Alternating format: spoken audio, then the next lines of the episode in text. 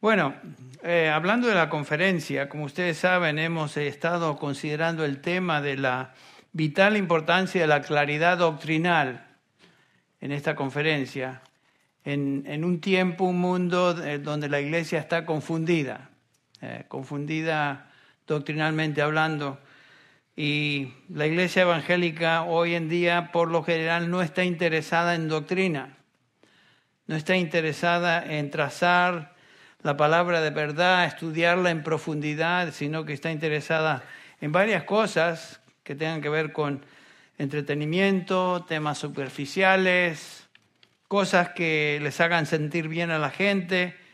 Y en un sentido estaba pensando que nos recuerda lo que el apóstol Pablo nos dice allí en 2 Timoteo capítulo 4, versículos del 3 al 4, donde dice el apóstol, porque vendrá el tiempo cuando no soportarán la sana doctrina la iglesia hoy no soporta la sana doctrina, sino que teniendo comezón de oídos, qué interesante, acumularán para sí maestros conforme a sus propios deseos y apartarán sus oídos de la verdad, o sea, la doctrina, la verdad revelada de Dios en su palabra, y se volverán a mitos.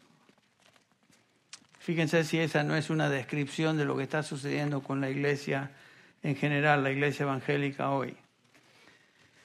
Ah, la iglesia evangélica no conoce la palabra, es ignorante de la doctrina ah, bíblica precisa.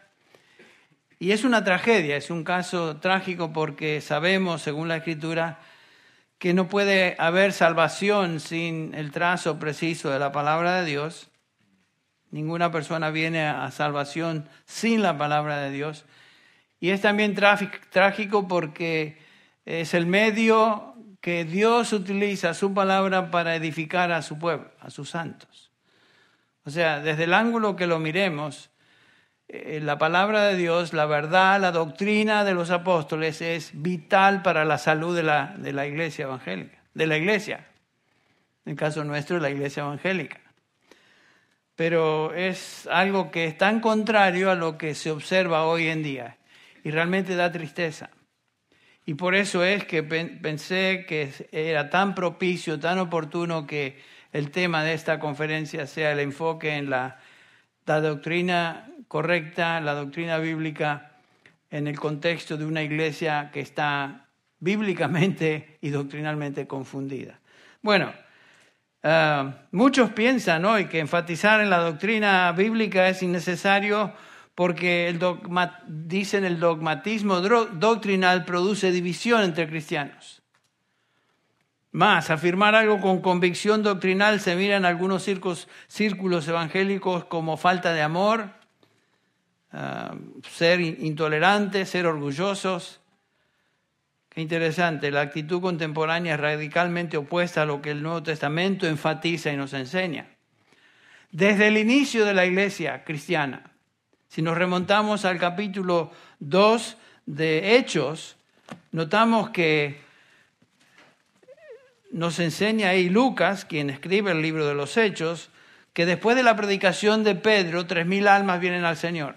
Ahí comienza la iglesia, ahí en Jerusalén, el día de Pentecostés. Y aquí tenemos esta descripción. Entonces los que, los que habían recibido su palabra fueron bautizados y se añadieron aquel día como tres mil almas. Y se dedicaban, noten lo que hacían, se dedicaban no a, otras cosas, sino a esto en particular. Se dedicaban continuamente a las enseñanzas de los apóstoles. La expresión ahí es muy específica. Teridaket ton apostolón quiere decir en griego la doctrina de los apóstoles. Específicamente eso. ¿Por qué la doctrina de los apóstoles? Porque los apóstoles habían recibido revelación directa, doctrina directamente del Señor Jesucristo. Se dedicaban a eso. Y luego, por supuesto, a la comunión, al partimiento del pan, a la oración.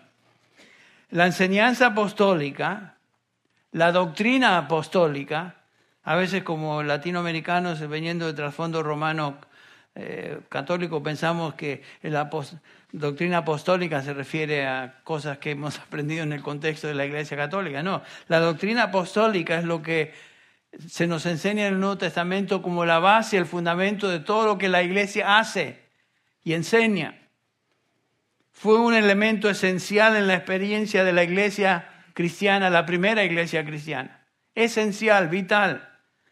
Y si vamos al capítulo 6 de Hechos, unos capítulos más adelante, todavía nos encontramos aquí en Jerusalén, y aquí nos dice el, el pasaje que los doce, los doce apóstoles, convocaron a la congregación de los discípulos, versículo 2, y dijeron, no es conveniente que nosotros descuidemos la palabra de Dios para servir más mesas. ¿Qué estaba sucediendo? Bueno, había una necesidad en Jerusalén, las viudas de los judíos que venían de todo el imperio y estaban en Palestina estaban siendo discriminadas, había preferencia para las, viudas de origen palestino y las demás estaban siendo discriminadas porque había una gran necesidad en, esos días en Jerusalén. Tantos creyentes habían venido para las Pascuas y había necesidad de alimentos. Se convierten, la iglesia crece y surge esta necesidad. Hay que alimentar, hay que hacer una tarea social de servir a estas eh, viudas que están en necesidad y, y dicen los apóstoles, esto es muy bueno, eso es extraordinario. Pero dice, nosotros, los apóstoles, los líderes de la iglesia, nos dedicaremos a lo que es prioridad. ¿Qué es la prioridad? ¿El alimento material? No, dice, nos entregaremos a la oración y al ministerio de la palabra. Ahí se, por primera vez se, establece en una, en una declaración y precepto lo que es fundamental para la iglesia a través de los siglos hasta que el Señor venga. Esa es la prioridad de la iglesia. Enseñar, trazar, la palabra. La instrucción del apóstol Pablo a Timoteo y por aplicación a todos nosotros como pastores y maestros que ministramos en la iglesia, nos dice en 1 Timoteo 3:15, el apóstol Pablo se dirige a Timoteo y le dice, mira Timoteo, en caso de que me tarde, te escribo para que sepas cómo debe conducirse uno en la casa de Dios, la iglesia. Y después la describe de esta manera, que es la iglesia del Dios vivo, y con esta frase, columna y sostén de la verdad. La iglesia existe para ser columna y sostén de la verdad. ¿Cuál verdad? La verdad revelada, la verdad de Dios, la doctrina de los apóstoles. Instruyendo sobre los requisitos que los pastores y líderes de una congregación tienen en este mismo capítulo de 1 Timoteo 3, nos dice Pablo que si alguno aspira a la obra de obispo, la obra de ser pastor, la obra de ser anciano, versículo 1, buena cosa desea. Es algo extraordinario. No hay comparación con el ministerio de, la palabra, con el llamado de Dios en la vida de un hombre que servir en la iglesia como líder en la iglesia, como pastor. No hay llamado más grande. Sin embargo, dice Pablo, es necesario que el que aspira a esas cosas debe ser irreprensible. Y aquí Pablo comienza a darnos una lista de requisitos de piedad que él menciona aquí en 1 Timoteo 3.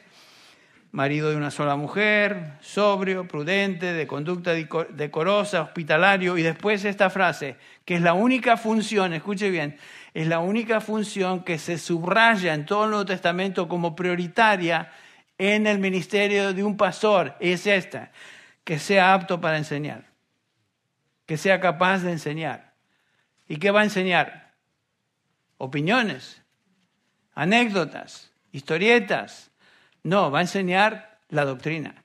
¿Qué doctrina? La doctrina de los apóstoles, lo mismo que hizo la primera iglesia ahí en Jerusalén, capítulo 2 de Hechos, la doctrina de los apóstoles.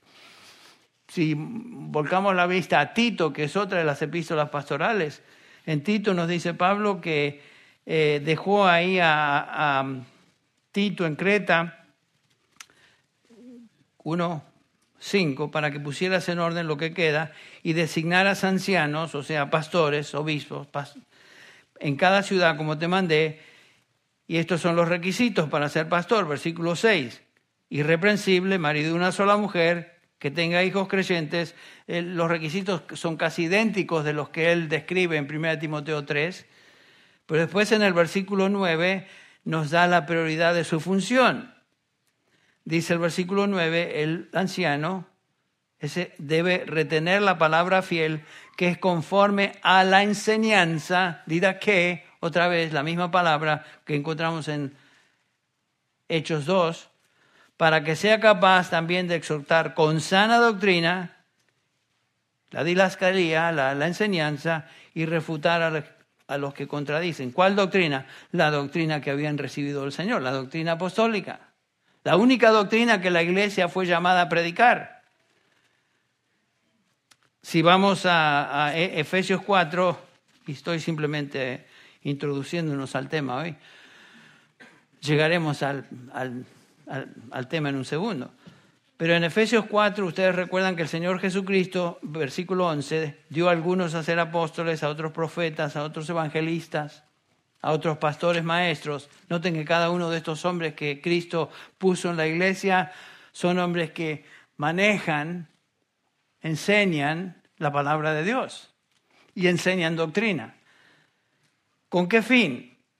dice el versículo 12, para capacitar a los santos para la obra del ministerio, para la edificación del cuerpo de Cristo, o sea, la iglesia, la madurez de la iglesia. La iglesia no puede madurar sin la enseñanza precisa de la palabra de Dios.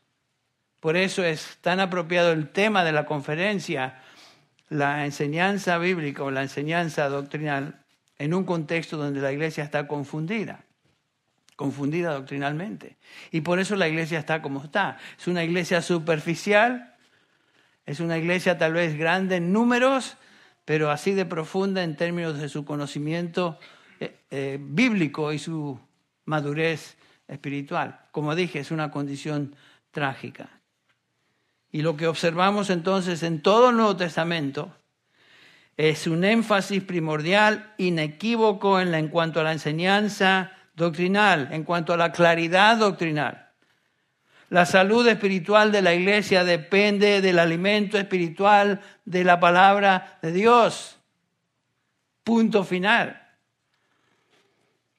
La doctrina que fue dada a los santos, que fue entregada a los santos, como veremos en Judas, una vez y para siempre.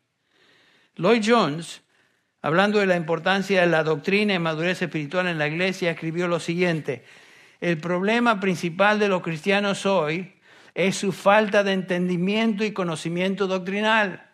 Ya era un problema en los años 80 cuando él dijo estas palabras, cuanto más hoy. Y después continúa, el hombre cuya doctrina es inestable será, será inestable en toda su vida. Claro, porque va de aquí para allá, no sabe lo que cree. Nada es tan absurdo, dice Jones, como aquellos que dicen que la doctrina es puramente académica, que no está relacionada a la vida. Y después concluye, no hay nada más práctico que la doctrina. Claro que sí. ¿A qué nos vamos a dedicar? ¿Anécdotas? ¿Hablar de psicología? ¿Hablar de cómo hacer dinero y, y volverse rico? ¿De qué vamos a hablar? La iglesia existe para ser columna y sostén de la verdad. No existe para otra cosa. La enseñanza doctrinal es, como dijo Lloyd Jones, la cosa más práctica que podemos hacer como iglesia. Tiene razón, tiene razón. Entonces un pastor, por sobre toda otra función en la iglesia, debe ser apto para enseñar. No todos vamos a ser un Lloyd Jones, no todos vamos a ser un John MacArthur, no todos vamos a ser un Charles Spurgeon. Pero todo siervo de Dios que fue llamado por Dios a la iglesia a servir debe ser apto para enseñar, trazar la palabra con precisión y, por supuesto, enseñarla a los santos. La salud espiritual de los santos depende de eso. Bueno, con eso como introducción, ahora sí, vamos al tema que tengo para esta mañana. Vamos al libro de, a la epístola de Judas. yo le llamo Judas el bueno, porque no está hablando de Judas Iscariote. Y comienza la epístola, vamos a dar lectura del 1 al 4 de Judas. Es la penúltima, el penúltimo libro antes de Apocalipsis. Algunos de ustedes tal vez ni habían visto Judas, pero ahí está, fíjense. Dice así, Judas, siervo de Jesucristo y hermano de Jacobo, Santiago. Judas era uno de los medio hermanos del Señor Jesús, uno de los que no creía en él al inicio. Y por supuesto, en lugar de decir soy hermano de Jesucristo, humildemente dice soy hermano de Jacobo, soy hermano de Santiago, que también era un medio hermano de Cristo. Ahí vemos su, humildad. Se presenta como siervo del Señor Jesucristo y, comienza a dirigirse ahora a los creyentes y les llama los llamados. Eso vimos bastante en domingos anteriores, el significado de llamados. Llamados eficazmente por Dios a salvación. Es un llamado interno, no es el llamado de, del Evangelio a toda criatura, sino que es el llamado de Dios para salvación a todo aquel que Él trae a salvación. Entonces Él se dirige a estos, a los llamados, y si son llamados por Dios, amados en Dios Padre, son amados por Dios, somos amados por Dios. Y luego dice, guardados para Jesucristo.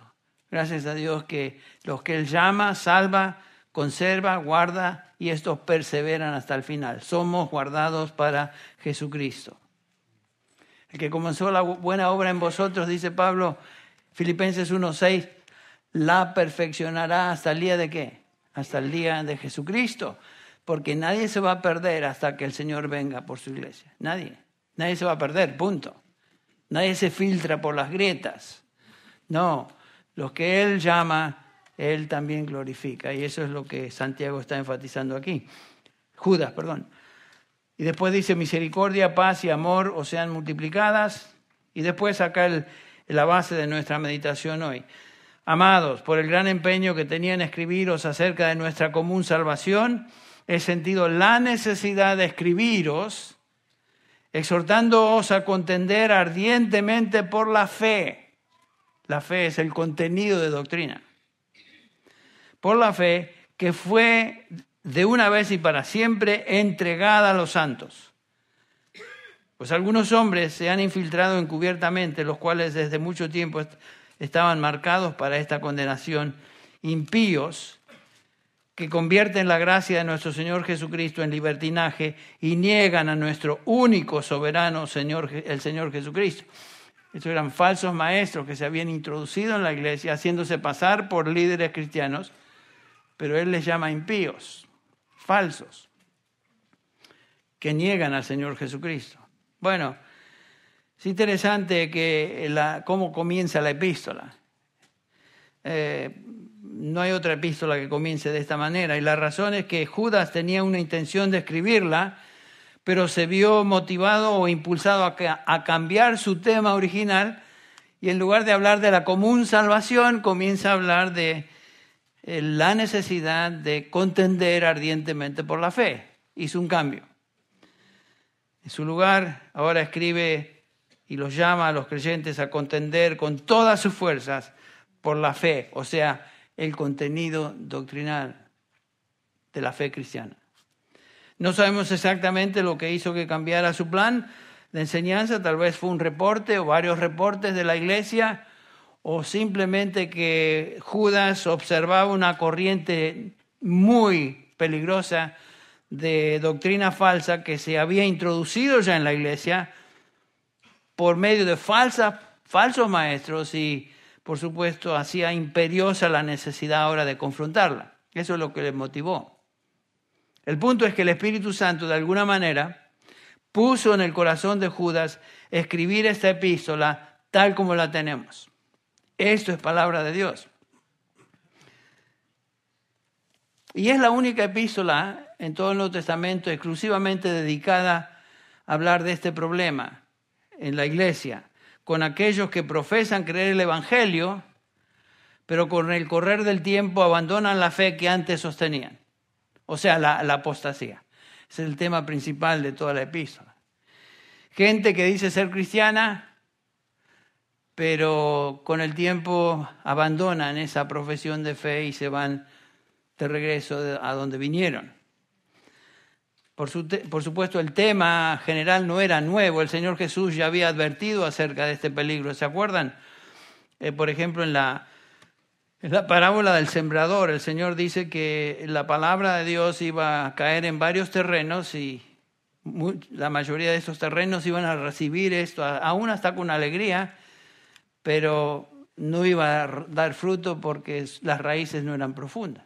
Leemos, por ejemplo, eh, eh, recibirían aparentemente eh, la fe, pero la abandonarían, y esto es la definición, por supuesto, de un apóstata, un individuo, individuo o persona que cree temporalmente el Evangelio. Nosotros conocemos algunas personas de este tipo, que creen temporalmente, pero abandonan la fe. En Lucas 8, explicando la parábola del sembrador, el Señor dice que esta, en esta, eh, esta es pues la parábola, la semilla es la palabra de Dios. El sembrador lanza la semilla, es la palabra de Dios, y los de junto al camino son los que oyen, y luego viene el diablo y quita de su corazón la palabra, para que no crean ni se salven. Los sobre la piedra son los que habiendo oído reciben la palabra con gozo. Miren, algunos reciben la palabra con gozo, pero no tienen raíces, creen por algún tiempo y en el tiempo de la prueba se apartan. La que cayó entre espinos, estos son los que oyen, pero yéndose son ahogados por los afanes y las riquezas de, esta vida, etc. Y no llevan fruto. Noten, tres, tres tipos de suelo o terreno eh, no, no bueno. En cada uno de ellos la gente escucha y recibe la semilla, pero después de un tiempo la abandonan. Eso es apostatar de la fe.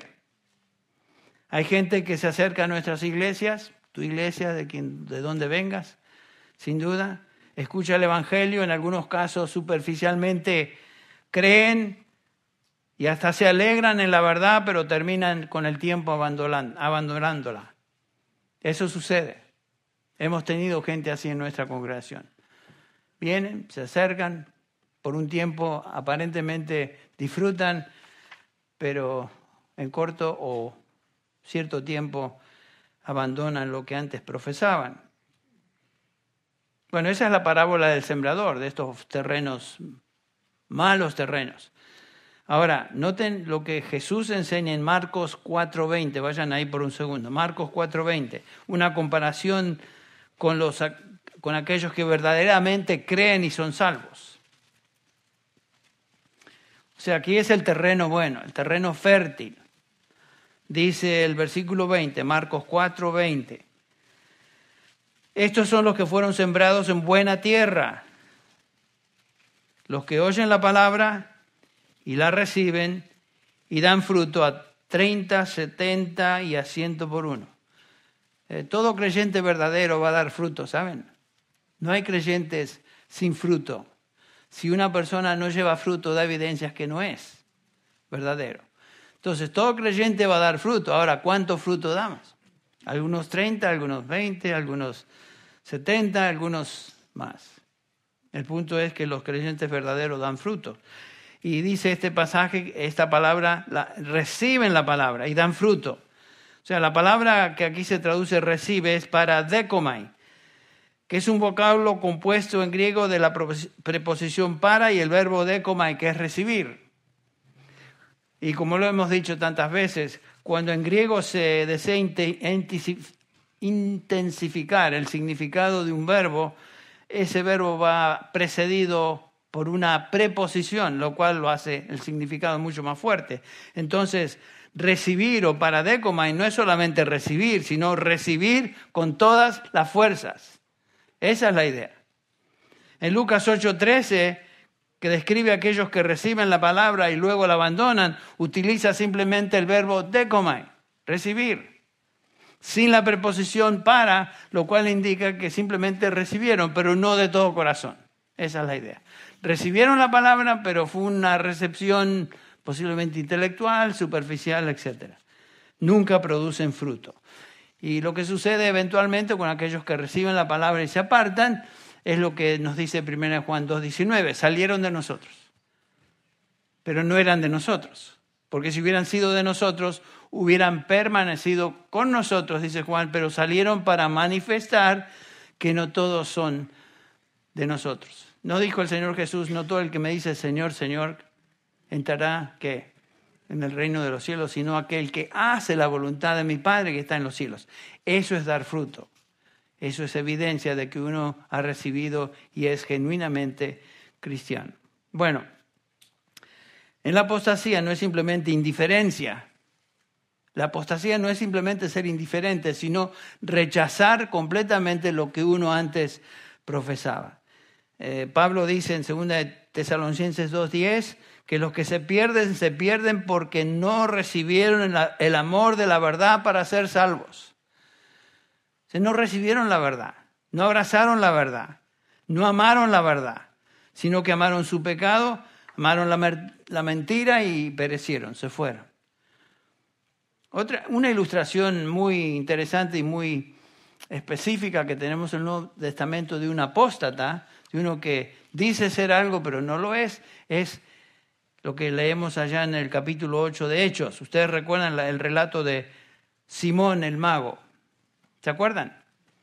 Algunos me miran, ¿dónde está eso? Está en, Hechos. Fíjense, Hechos capítulo 8. Si usted, casi todos los padres quieren darle a los hijos un nombre bíblico, no, no, no escoja este. Dice ahí el relato, versículo 13 del capítulo 8 de, de Hechos. También creyó Simón mismo. Y habiéndose bautizado, estaba siempre con Felipe, y viendo las señales y grandes milagros que se hacían, estaba atónito. El tipo estaba increíble, dice, ¿en qué cosa me estoy descubriendo acá? Esto posiblemente me va a resultar en beneficio.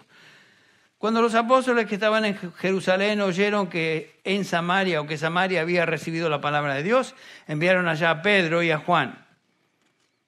Bueno, si, bajamos la vista, eh, lo que estamos viendo en el versículo 17, que los apóstoles imponían las manos y los creyentes recibían el Espíritu Santo. Acuérdense que Hechos es un libro de transición entre el Antiguo y el Nuevo Testamento, cosas que suceden en Hechos no necesariamente no suceden en el resto de las epístolas. Entonces aquí los apóstoles imponen sus manos, reciben el Espíritu Santo, el Espíritu Santo, perdón, y cuando Simón eh, vio que por la imposición de manos de los apóstoles se daba el Espíritu Santo, ofreció dinero. Mi oportunidad, noten, diciendo, dadme también este poder para que cualquiera a quien yo impusiere las manos reciba el Espíritu Santo. Obviamente no entendía eso no es la, manera de hablar de un creyente. Entonces Pedro le dijo, tu dinero perezca contigo porque has pensado que el don de Dios se obtiene con dinero. No tienes tu parte ni suerte en esto porque tu corazón no es recto delante de Dios. En otras palabras, Pedro le dice, tú no eres creyente. Tú has sido bautizado, tú has profesado fe, pero no eres uno de los creyentes, no has sido redimido. Y noten qué interesante, hay mucha gente que hace mucho hincapié en el bautismo y el bautismo es casi el sello que los convierte en cristianos. El bautismo es simplemente un símbolo de lo que ha sucedido interiormente en el corazón de una persona. Ah, se ha identificado con Cristo en su muerte, en su resurrección. Pero el bautismo no garantiza ni da ningún poder especial ni gracia a nadie. Especialmente en algunos de los países donde he viajado, hacen mucho hincapié en el bautismo. Y si son bautizados, es casi listo que van al cielo. No, no tenés de Simón. Bueno, no sabemos más de este hombre, Simón el mago. Si realmente se hubiera convertido, posiblemente Lucas hubiera escrito acerca de eso más tarde en el libro, pero fue un apóstata. Confesó, profesó, se identificó con los creyentes, pero los abandonó, abandonó lo que él manifestaba creer. Bueno, la apostasía es una realidad que se enseña en toda la escritura. Ustedes recuerdan que aún en el ministerio de Jesús, ¿se acuerdan? Hasta el capítulo 6 de Juan tenemos que en multitudes lo, lo seguían. Les daba de comer, sanaba sus dolencias, sus enfermedades, pero cuando el Señor comienza a hablar de lo que significa ser un discípulo de Él, Notamos en el capítulo 6 de Juan, versículo 66, desde entonces muchos de sus discípulos volvieron atrás y ya no andaban con él. Eso es apostatar, eso es abandonar. Mateo 24, 9, el Señor habla del futuro, las señales antes del fin. dice que serán entregados a tribulación, nos matarán, seréis aborrecidos por toda la gente por causa de mi nombre. Muchos, dice el versículo 10, Mateo 24, 10, muchos tropezarán entonces, la palabra es, muchos apostatarán de su fe. Muchos. Claro, cuando viene la persecución, las papas queman ya los que eran tan identificados con, con Jesús y no, no, hasta aquí. Yo voy a perder mi vida si sigo como discípulo de este Señor. Entonces demuestran lo que eran. En, en 2 Timoteo 4, Pablo escribiendo a Timoteo, dice, versículo 3, 2 Timoteo 4, 3, porque vendrá el tiempo cuando no sufrirán la sana doctrina, similar a lo que leímos hace un rato, o lo mismo sino que teniendo comezón de, oír, amontonarán maestros conforme a sus propias concupiscencias y apartarán de la verdad el oído y se, se volverán a fábulas. Eso es abandonar la fe y seguir algo que no es fe. Y tenemos muchos ejemplos en la escritura de apóstatas y los describe Pedro de una manera singular. En 2 de Pedro capítulo 2, versículo 22, esto, noten esto, esto les ha acontecido lo que lo del verdadero proverbio, que es el proverbio, el perro vuelve a su vómito y la puerca lavada a revolcarse en el cielo. Qué interesante. Esa no es la descripción de un verdadero creyente.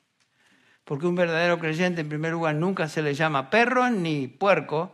Somos ovejas, a veces nos ensuciamos, pero una oveja no tolera el barro ni tolera hacer lo que hace un perro pero aquellos que son perros por naturaleza y puercos por naturaleza regresan a lo que eran. Eso es lo que está diciendo Pedro. Qué interesante. Judas dice en el versículo 4, volviendo a nuestra epístola de hoy, que estos individuos que están en la iglesia se infiltraron a escondidas, entran encubiertamente, son insurgentes, son enemigos disfrazados y por esta razón son tan peligrosos. Falsos maestros. Pablo advierte a los ancianos de Éfeso, allá en Hechos 20, 28. Es un pasaje que conocemos bien. En la primera hora teníamos muchos pastores aquí, así que me sentía aquí, les voy a hablar a, a los pastores. En esta época, en este segundo servicio, tenemos puras ovejas. Pero está bien, aprendemos de esto todos. Tenemos dos o tres remanentes pequeños de pastores. Pablo dice a los pastores, por tanto, mirad por vosotros y por todo el rebaño en que el Espíritu Santo os ha puesto por obispos, para apacentar la iglesia del Señor, la cual él ganó con su propia sangre. Porque yo sé, dice Pablo, que después de mi partida entrarán en medio de vosotros lobos rapaces, es lo que Judas dice, ya entraron, que no perdonarán al rebaño y de vosotros mismos se levantarán hombres que hablen cosas perversas para arrastrar, noten esta característica de un falso maestro, arrastrar discípulos tras sí. Eso es lo que hacen los falsos maestros. No buscan discípulos de Cristo, sino que buscan discípulos que le sigan a ellos. Y por lo tanto se presentan como los grandes líderes. Si alguien tiene una personalidad agresiva y tal vez atractiva y habla mucho, labia convincente y quiere, esa persona quiere que tú lo sigas, ojo con esos. Ojo con esos. Yo ya le tengo el ojo a varios que han venido a través de los años con ese estilo de aquí, aquí me siguen y, y impresionar. Y si ves a alguien así, muchísimo cuidado porque lo que buscan tales es que es discípulos tras, tras de él. Así que cuidado. Y si hay algo que me preocupa es justamente ese tipo de situación en la iglesia. Ahora, ¿cómo iban estos ancianos de Éfeso a enfrentar la situación de lidiar con el, el, problema de falsos maestros? Dice Pablo en el versículo 32. Ahora, hermanos, os encomiendo a Dios y a la palabra de su gracia que tiene poder para sobreedificaros. La única manera de defendernos contra los apóstatas, contra los falsos maestros, es conociendo y enseñando la verdad de la palabra de Dios, de tal manera que los mentirosos y falsos puedan ser reconocidos. ¿Cómo reconocemos a un falso billete? Comparándolo con uno que es genuino. ¿Cómo conocemos lo que es falso? Comparándolo con la verdad. Por eso fuimos llamados a, a trazar con precisión la palabra de verdad, porque es lo único que va a proteger al rebaño. La apostasía se ha introducido en la iglesia hoy, no hay duda de eso. La mayoría de las divisiones de la cristiandad, por decirlo así, son grupos apóstatas. No voy a mencionar por nombre a todos. Divisiones del cristianismo son religiones, organizaciones religiosas apóstatas.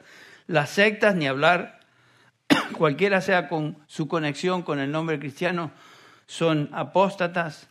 Se encuentran, se encuentran dentro de una cobertura que podría ser cristiana, pero no son eh, cristianos, son enemigos de la fe cristiana. Y por esta razón es que la, epístola de, de, Judas, en un contexto en el cual vivimos, es tan importante de conocer. Ahora, noten otra vez el versículo 3.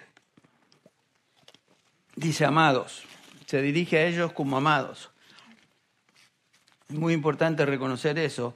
Él se dirige a los creyentes, amados, y él les advierte. Y noten que el corazón pastoral de Judas. Muchas veces, lo he mencionado en el pasado, cuando uno advierte y exhorta a la iglesia a luchar por la verdad e identificar a lo falso, eso se interpreta como falta de amor, de ser cerrado, de ser intolerante, de no buscar la unidad. Pero noten lo que hace Judas les llama amados a los verdaderos, pero comienza a advertirles de los falsos. Y ese es parte del trabajo pastoral.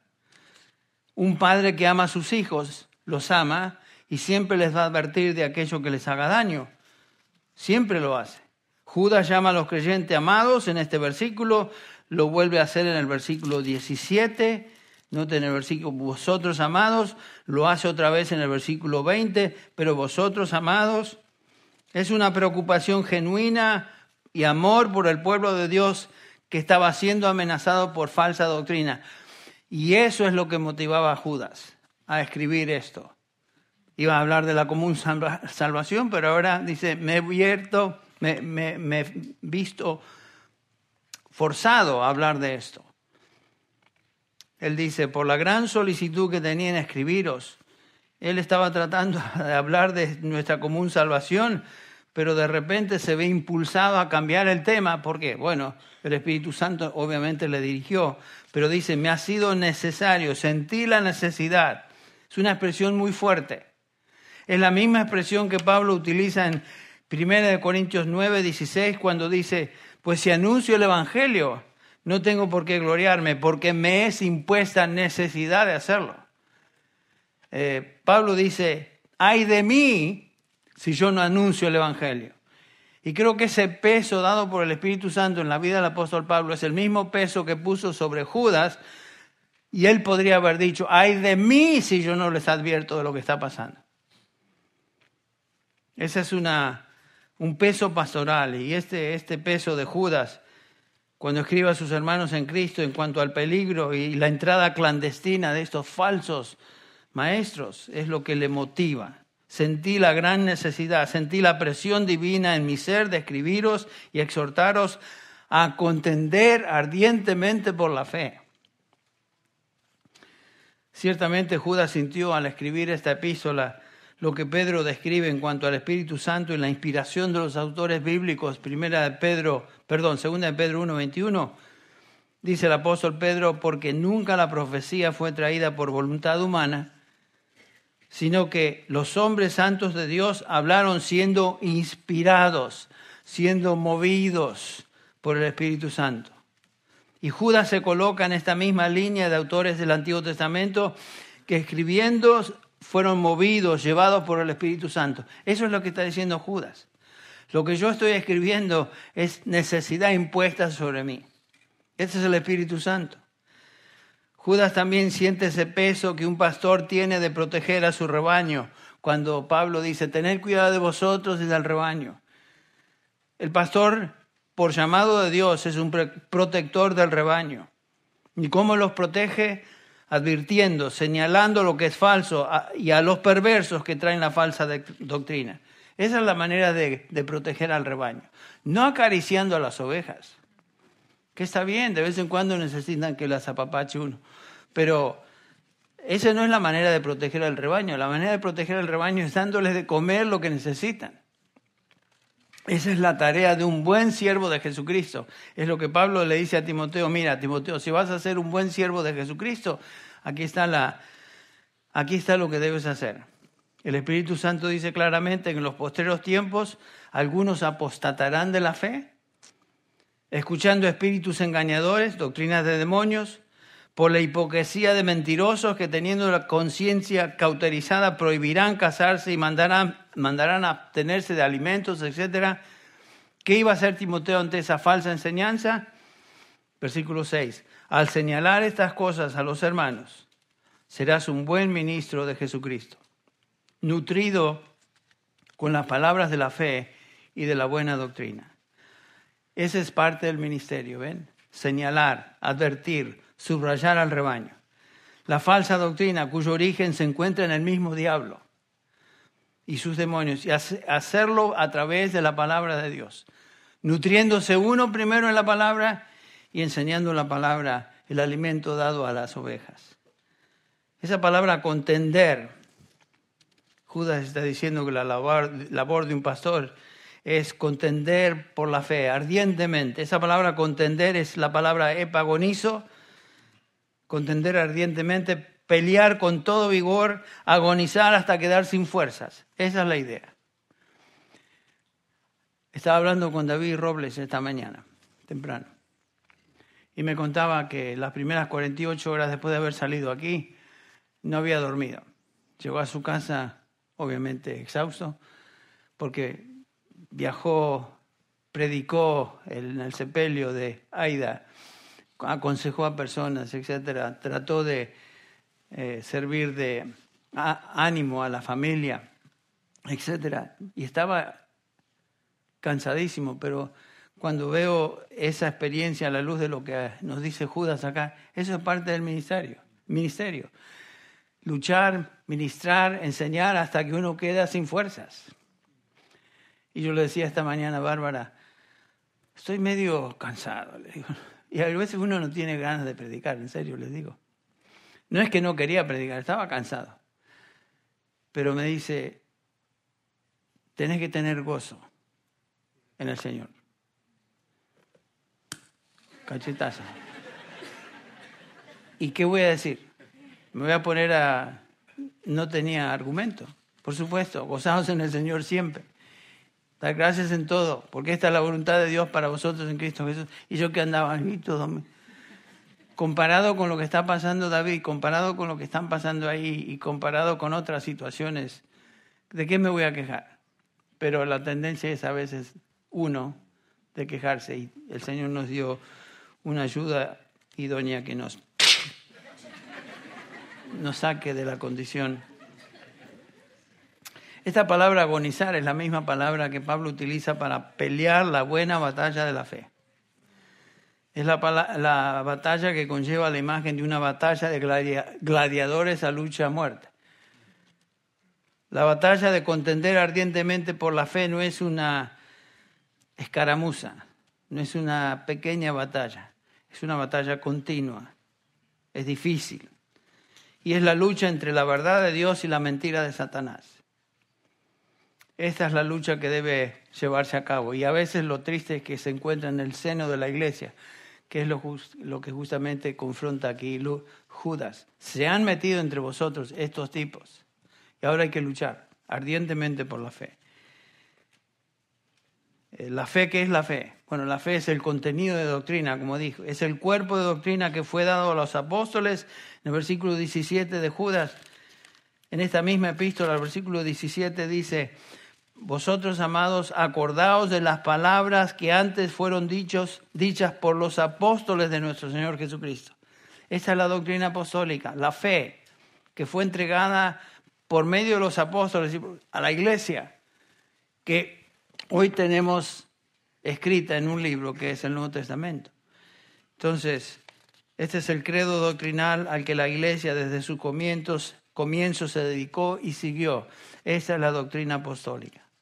Esta es la doctrina, esta es la fe que Timoteo tenía que guardar. Una y otra vez Pablo le dice, oh Timoteo, guarda lo que se te ha encomendado, evitando profanas pláticas y cosas vanas. Segunda Timoteo 1.13, retén la norma de las palabras sanas que has oído de mí. ¿Quién es el que escribe? El apóstol Pablo, que había recibido doctrina del Señor Jesucristo. Como pastor, y si hay otros pastores aquí, somos llamados a guardar la fe y señalar aquello que no es la fe. Predicar la verdad y señalar aquello que no es verdad. No solo somos proclamadores de la, de la verdad, sino protectores de la verdad. Bueno, eso demanda de nosotros dedicación y compromiso con la verdad.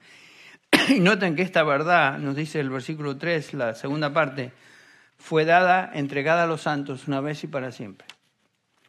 Hapax, una vez y para siempre. Una acción pasada con resultados continuos. La fe cristiana fue dada completamente en el Nuevo Testamento sin que le falte nada. Fue dada una vez y para siempre. Cuando se cerró el canon bíblico, se cerró la revelación de Dios. Dios no está dando mensajes frescos o revelaciones frescas, como dicen algunos. Dios habló una vez y para siempre en su palabra y lo que tenemos hoy escrito en todo el Nuevo Testamento es lo que el Señor quiere para nosotros. Ese fue el fundamento de los apóstoles. Todo lo que Dios tenía que decir ya lo dijo en un libro, la Biblia. Si esto es cierto, entonces podemos esperar que el enemigo de nuestras almas buscará tratar de destruir, mezclar mentira con verdad, engañar y destruir las almas. No hay duda de eso. Y lo hace por medio de falsos maestros. Pero como nosotros, como creyentes verdaderos, como hijos de Dios, como siervos de Dios, fuimos llamados a contender ardientemente por esta fe que ya fue revelada. Por eso no, no tenemos tiempo de ni el lujo de divertir a la gente, entretenerlos con cosas. Estamos en guerra espiritual entre la verdad y la mentira. La iglesia no existe para divertir a los que asisten ahí, ni para distraerlos o hacerles pasar un momento de entretenimiento religioso. No. La iglesia existe para proclamar y defender la verdad de Dios. Somos columna y sostén de la verdad. Por eso Judas dice, miren hermanos, tengo gran solicitud de darles este mensaje, de contender ardientemente por la fe que fue entregada a los santos una vez y para siempre. Eso es lo que hacemos como siervos de Dios. Eso demanda de nosotros compromiso con la verdad, exponerla con precisión y claridad. Entonces, qué propicio fue que esta semana nosotros estuviéramos expuestos o hablando de este tema tan apropiado durante esta época, claridad doctrinal en un mundo de confusión. Bueno, Judas nos dice que en este mundo de confusión existe un mensaje, existe una prioridad, contender ardientemente por lo que ya tenemos, que es su revelación escrita, que fue dada una vez y para siempre a los santos. Bueno, vamos a terminar con una palabra de oración. A mi mano izquierda va a haber algunos hermanos que se van a acercar. Si usted tiene alguna pregunta, alguna inquietud particular que quisiera aclarar, acérquese hacia el frente de la capilla. A mi mano izquierda van a haber unos hermanos que podrán responder, contestar algunas de sus preguntas. Vamos a terminar con una palabra de oración. Señor, te damos gracias por en esta mañana por la oportunidad una vez más que tuvimos de reflexionar en lo que tú nos enseñas, lo que tú nos dices. Gracias Señor porque no tenemos que buscar la verdad. La verdad ya fue revelada. Ayúdanos Señor a ser comprometidos con tu verdad. Ayúdanos, ayúdanos Señor a vivir en obediencia a tu verdad. Y ayúdanos Señor a ser reflejo de tu verdad en nuestra vida diaria. Y por supuesto, Señor, ayúdanos a enseñar esa verdad a otros con precisión. Bendícenos al terminar el día hoy, Señor, que nos lleves de este lugar con bien, con bendición Y usa, usa, úsanos, Señor, hoy para el bien de otros. Lo pedimos en el nombre del Señor Jesús. Amén.